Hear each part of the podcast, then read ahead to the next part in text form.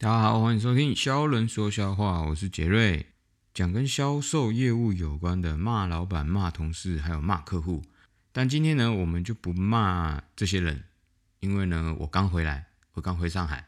其实我上周六七号的时候就已经到上海了，然后呢，我休息了一天。昨天其实本来酝酿呢，要来好好的录一下我的 podcast。其实我在 IG 也说，其实我已经把很多集的脚本都写完了。然后写完之后呢，我本来想说要照这个顺序录的，但结果呢，我发现我好像没有办法融入这个情绪，在我当初写的这个脚本里面，它变成有点像工作，你懂吗？我是一个比较重感情的人，所以我是很容易融入感情在里面的。当时我在写这个脚本的时候，我情绪是非盆满钵满的在写。如果当下把它录下来的话，我会觉得非常生动。然后现在有时间要录了之后呢，我还要再酝酿那个情绪上来。结果呢，我就发现我没有办法。我等那个情绪上来之后，我才要录的时候，不知道又要什么时候，因为我花了一点时间要酝酿，然后酝酿不出来。所以我就把去欧洲的这个脚本呢，也把它写完了。结果我发现，我现在比较想先讲欧洲旅行的这个部分，因为我其实情绪非常的高亢。事实证明，如果你把这件事情当做一个工作在做的时候呢，所以今天呢，我们就先说一下我的第一站到了西班牙这个地方。其实到了这西班牙呢，当时我们也觉得，如果在自己的社群平台分享太多事情的时候，会其实觉得有点，我不知道，我可能。我可能不像很多人很会洗版，就是啊 story 啊，或者是版面这样子。所以呢，我想说啊，既然都有这种公众平台的第二个号、第三个号或者是小号的话，干脆就把它拿来开另外一个生活号好了。所以呢，以下就是我第二个大于二次方的这个连接，主要呢就是讲一些生活的东西啦。其实我有一个我自己认为蛮有道理的一件事，就是。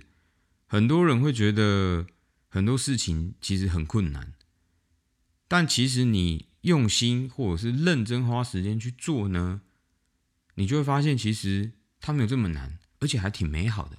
尤其是痛苦是比较出来的，快乐是分享出来的。大家都知道，叔叔在上海嘛，所以能用的社群平台呢其实不多啊，也常用的就是小红书。然后小红书呢，我就上网去搜了一下，去搜了一下这个地方，西班牙。到底有什么好玩？然后有什么攻略或者是什么简单的一些啊小 tips 在？结果我去查了一下，发现发现小红书上面的资料简直就是乱七八糟。我只能用一句话表示，就是这个网络世界无药可救，就是代表的很主观的意识在评论这整个国家。例如说，上面说这边很脏，然后扒手很多，东西哎不是很好吃。OK。当然了，这些东西是可以做参考的啦，好不好？那之后，当然我也会在我的小红书分享一些简单的攻略。我要做跟人家不一样的事情。那先说一下啊，他们觉得很脏的东西，其实你说中国不脏吗？上海不脏吗？北京不脏吗？我觉得脏的程度不一样。他们中国人认为的脏是哦有老鼠哦人很多，然后没有人去及时清这个垃圾，所以垃圾就堆的有点像。小山这样子，大型的区域，那这个我觉得跟中国的脏是不一样的。中国的脏是有人会吐痰，有人随地大小便。OK，当然这个西班牙也有，但是这个脏完全是我认为是不同概念一个事情。第一个是中国到哪里都有公厕，你在上海要上厕所是一件非常方便的事情。你在北京随便一个地铁进去都有厕所。你去任何一个百货，你去任何一个店家，基本上他都会让你上厕所，所以你没有上厕所这个问题。但是在西班牙不是，他没有公厕，餐厅你一你必须得消费，餐厅才能让你上厕所。地铁也没有厕所，你只有在大型的景区里面才有，或者是你去消费，餐厅里面有，或者是麦当劳，或者是星巴克。但是有的麦当劳还要刷条码。所以你也不是到处都能上厕所，但是西班牙又这么多游民，那他们去哪里上厕所？只能就是在路边，对吧？所以这个不是他们人文素质造就出来的脏，他们不是乱吐痰，就是乱小便。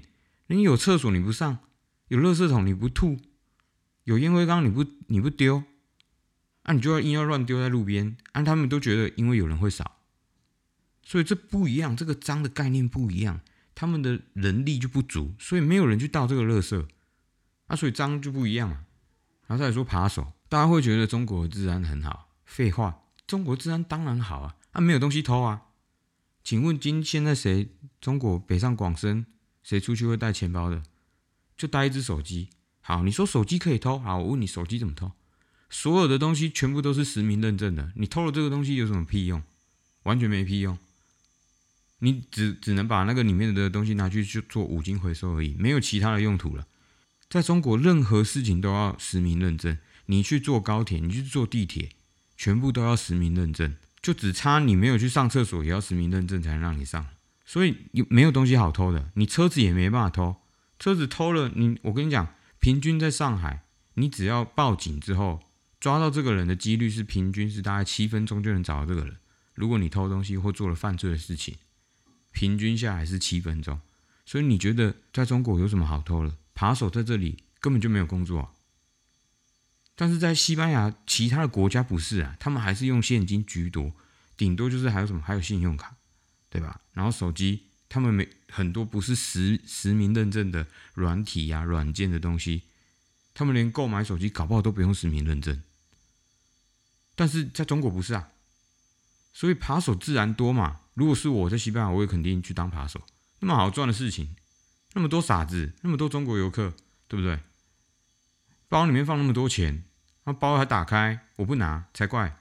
所以呢，我觉得这个逻辑呢有点主观，毕竟不同国家、不同文化，每一个人的习惯都不太一样。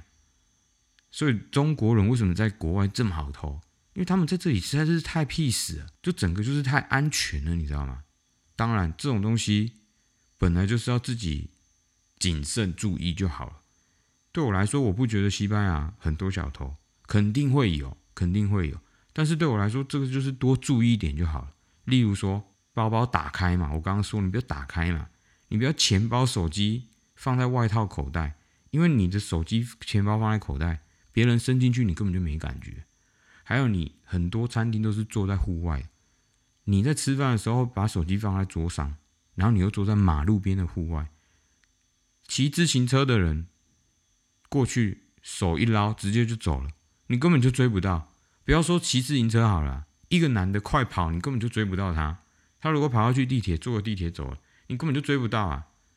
所以这就是小细节，就多注意点，其实就没什么问题。还有最常看到就是什么，在地铁口，你在地铁口，然后那边玩手机，啊，然后人家下车上车，下车上车，丢，然后门要关的时候，人家把你手机抽走了，好，门关起来了，再见。叫天天不应，叫地地不灵。叫地铁，地铁不停，所以这件事情就是自己多小心一点就好了。东西不见有分两种，一种是被偷走，一种被抢走，一种叫做自己傻、自己笨、自己掉的。你能够避免的就是被偷走跟自己傻、自己掉。啊，真的是被抢劫，那就是只能花钱嘛，对不对？你说被抢这几率会不会有？肯定会有的嘛，花钱消灾喽。我第一次目睹看到扒手。小偷抢劫抢东西呢，是在大概十十年前左右吧。十年前，在旧金山的时候，当时呢，我们一行人啊四个朋友开了一台车在旧金山市区，然后准备要去忘记去吃饭干嘛。结果呢，我们一行有一个女生呢，她就边走路边玩手机，她要为了记录车子停在哪边，那我们就走嘛。我们四个人哦，两个男生，两个女生。一行人就走在马路上，大白天的，我们两个男生就走在前面，结果突然间听到一声啊！我说怎么了？我的手机不见了。那个女生就瞬间手机不见，就是我们一路走过来，面对我们有有一个男生，他看到那个女生拿着手机在手上，也没有注意旁边，他马上一抽他的手机，就拔腿就跑了，就跑到巷子里面了。好，OK。第一个是他傻了，第二个我们两个在前面，根本两个男生不知道发生什么事，转过头来，你手机掉了，你刚不是还拿着吗？等他解释完，可能又一两分钟，那个男的又已经不知道跑到哪里去了。好，旧金山市区很多警察，然后马上就问警察，警察马上载着他去这个市区小巷里面绕绕绕绕绕，最后呢绕了一个小时还是不见了。所以这个事情还是要自己小心一点。大光天白日之下，四个人一起同行，两个男生在前面，还是有可能被抢。一抽，哎，手机就不见了。大概也是十年前吧。我到意大利的时候，因为我很害怕会遇到，所以呢，当时我又很累，所以呢，我就去买了一条脚踏车链的锁。我直接把我的行李呢锁在我的腰上，做那个欧洲之星。那会不会遇到呢？我还是遇到，我还是遇到柬埔寨人。火车上面上上下下都有一些柬埔寨人这样进来，然后呢，他就，诶，他很专业呢，专业要钱的呢。我跟你讲，他一个写英文，然后就写，哦，就是可不可以给我钱啊？这样的，然后我就假装看不懂嘛。哎呦，马上翻一页换成日文的，然后我还是看不懂嘛，再换换成中文的哦，哦，然后他就说，他就觉得你不可能所有的语言你都不知道吧？然后他就一直赖在我旁边就不走，就是一个妈妈带两个小孩，他就是不走。然后我也不给他，我就一直在那边。然后我就举手，我就举手，然后就好像有乘务员还是有乘客过来吧，然后就把他们赶走。就最后他们就是在下一站下车的时候就被乘务员赶到车站上面去了，就没有在车上。这也是我的经验。然后我这一次呢也做了一点准备，因为我其实没有什么东西。就只有钱包跟充电器还有水，就只需要一个小包包，所以我就带了一个小的这种随身包，但我就带了一个密码锁，把那个拉链把它锁起来。你不要让它那么好偷嘛！你说他这个就是防小人不防君子，哎，防君子不防小人，随便了，反正意思就是呢，不要让他那么好偷，你不要让他轻轻轻而易举的，然后就把它拿走了，就算要偷也要有点麻烦，对不对？那他就会舍弃这个目标，就会转移到其他人去。好，讲完扒手之后呢，来说一下西班牙我吃到什么好吃的啊？啊，这趟去西班牙，第一个就是啊，听了很多西文呐，然后也稍微学了一下西文，然后呢，去吃了很多所谓的百年老店啊，什么巧克力、秋罗斯吉拿棒啊，还有鲱鱼罐头啊、海鲜饭啊、猪耳朵啊，哦，然后面包 tapas。当然就是很多这种小料啦，但是但是但是呢，我真的觉得有些东西不是很必要吃啦。例如说，也不用盲从。例如说，到了巴塞隆那是海边，一定要吃海鲜。你其实认真去核算一下，没有很便宜，再也没有特别的好吃。我认真说啊，西班牙料理的好吃是好吃，但你说它有做的特别好吃，一定要去吗？我觉得还好，我个人觉得还好。我觉得是食材的问题。为什么？第一个是橄榄油，OK，然后食物是新鲜的，原材料、原始材料嘛，所以都很新鲜嘛，所以基本上能做到难吃的，我觉得有点难。然后再来就是，如果有各位到欧洲去啊，例如说像有产葡萄的这些国家，意大利啊、法国、西班牙、哔哔叭叭这些之类的，拜托到那个国家去看一下他们的红酒、葡萄酒、白酒的产地，在消费。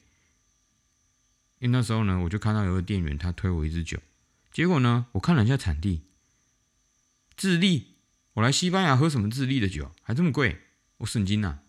我肯定是喝西班牙的啊，叫他拿酒单过来，我自己看，我不要听你的。然后啊，最后啊，分享一下，我觉得在西班牙，不管是巴塞隆纳还是马德里，有几个必须要做的事情啊，就是去他们的跳蚤市场。马德里呢，它每一个周日都会有一个很大型、很大型的，呃，类似跳蚤市场，就是所谓的周末市集吧。我也我我不知道，但我自己把它定义叫做“赃物大销赃”。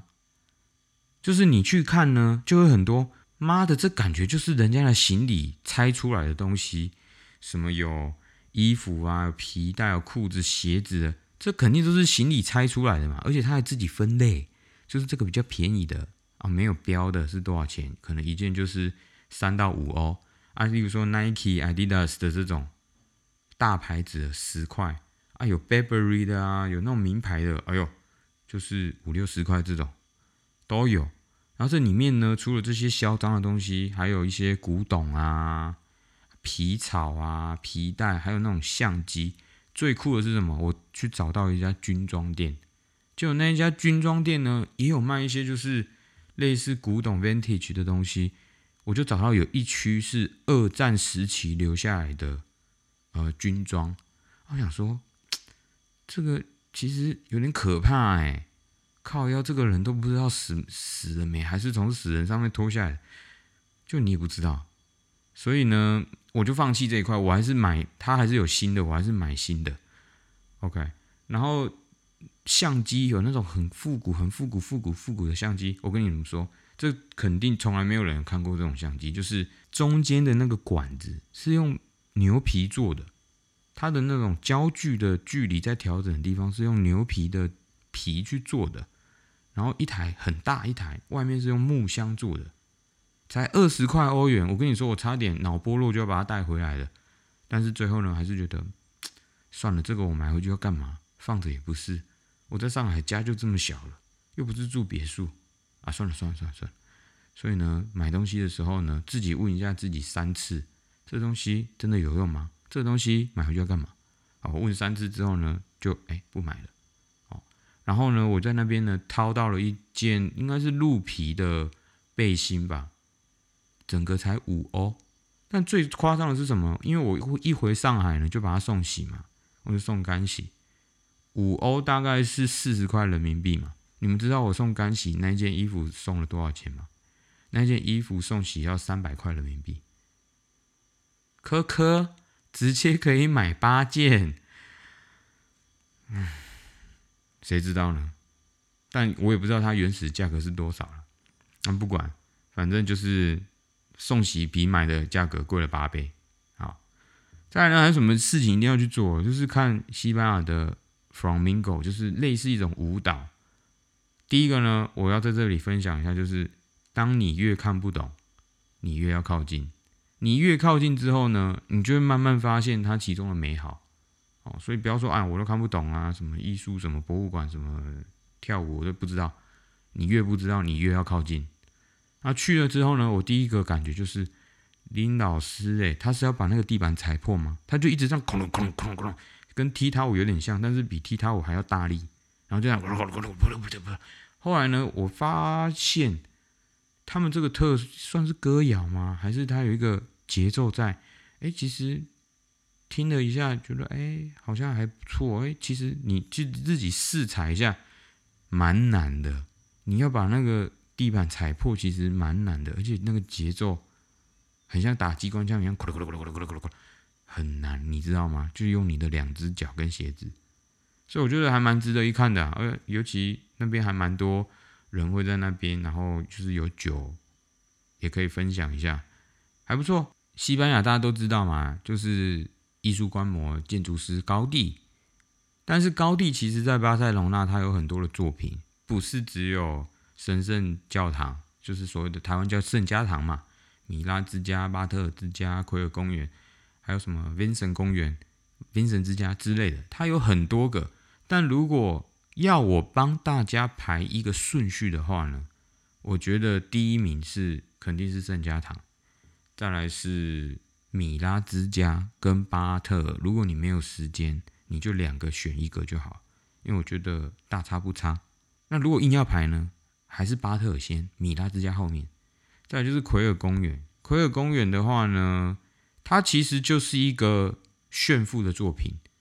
就是当时在一八多少年二五年的时候呢，这个叫做奎尔的人呢，他就是家族企业嘛，所以他就销喝业啊，然后房子就是进去你就是一直摇头，就没有一个私人的住宅可以把它盖成这个样子，哦，那是蛮夸张的，好，就是炫富的一个作品。再就是美术馆呢，我觉得让我印象最深刻就是毕卡索的美术馆。毕卡索呢，我们都有听过，但是你都不知道他到底在画什么东西。其实他早期的作品其实蛮好看的，而且还蛮好笑的。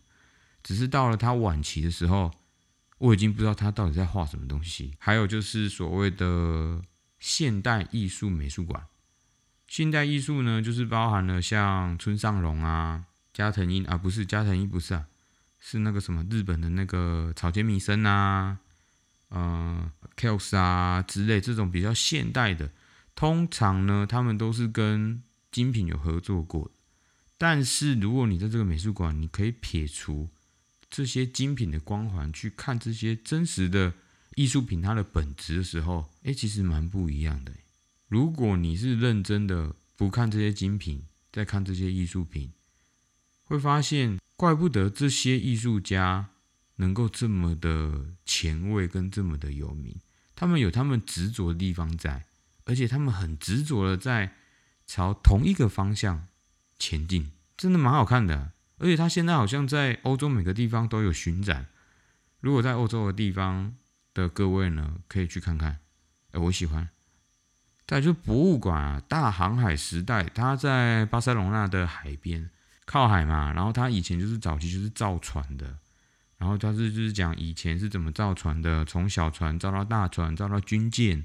然后到哥伦布去发现新大陆，然后中间死了多少人，用了多少的船，然后以前的阶级制度，以前划船的人努力有多辛苦，就说嘛。我这个人比较重感情，我看到这种东西，我就会觉得哦，很复古，很复刻，然后我就觉得有点感情在，我还蛮推荐去的。再来最后一个艺术观嘛，就是像街头艺术啊，晚上的时候在公园的。我忘记哪一条大道了，我在 IG 再分享好了。里面有很多画家啊，或者是一些画油画的人，还也有一些像夏威夷也有一个画家很有名，就是画一些搞笑的图片，帮你做素描的。然后我们就找了一家，看了一条路之后，发现有一个画的很好，我就是让他去画嘛。结果排到队的时候，才发现他是一个中国人，他会讲中文，能听得出来他是为了艺术离开中国的。还有一些，还有一些原因吧，听得出来他也不是很满意现状的中国，然后就聊了一下，然后我就问他，那他平时做什么？他是做大型油画的，就是大作品的。那我就觉得还蛮有勇气的。你要想，他其实在那边身无分文，但其实蛮好赚的。你画一张二十块欧元，他大概十五分钟、二十分钟就画完了。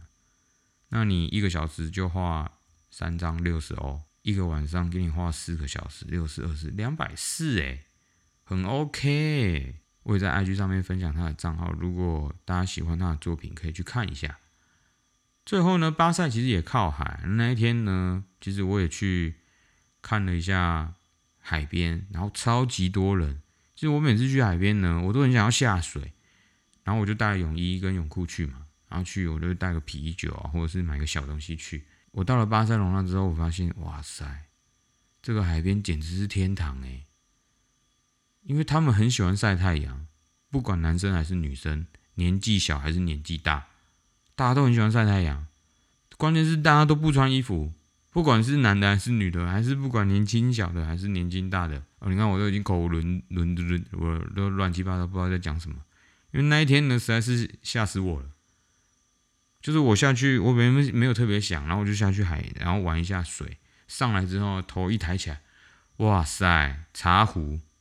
就是你看到很多女生挂两个茶壶在胸前，非常大。然后我也不知道该怎么办，你又不能就是假装很害羞，哎，很像那真的是外地来啊，我本来就外地来的啊，所以呢，你就只能就是哎，假装这一切很正常，然后走回去。然后其实呢，真的还蛮。